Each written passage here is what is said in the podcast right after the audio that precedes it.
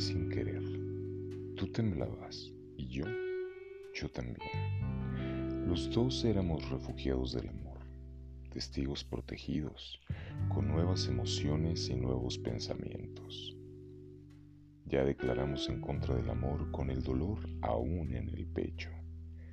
Ya estábamos a salvo, muy lejos, donde nuestro enemigo jamás nos encontraría, o eso queríamos creernos.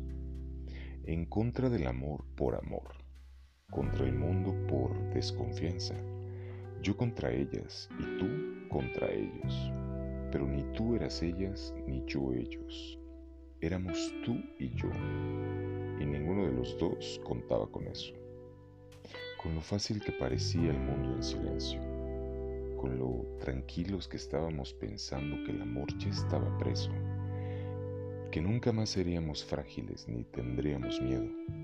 Pero para todo miedo hay terapia de choque, y me choqué contigo en el destierro.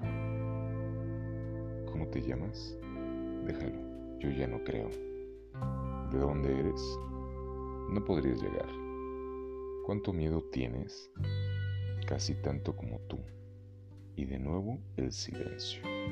Tú me mirabas y yo sentía que ya nunca más estaría a salvo, que el amor había escapado, me había encontrado y me había atravesado el pecho. Ese nudo en el estómago que forma las ganas y los nervios, los labios secos de echar de menos lo que juré que estaba de más, las manos frías de falta de otras, la mirada perdida que supiste encontrar me ocupas la cama, el sofá, los días y el corazón. Te refugias en mi pecho y el que se siente refugiado soy yo. De verdad, no sé qué decirte. Te prometo que pensé que me había vuelto insensible, pero no, cariño.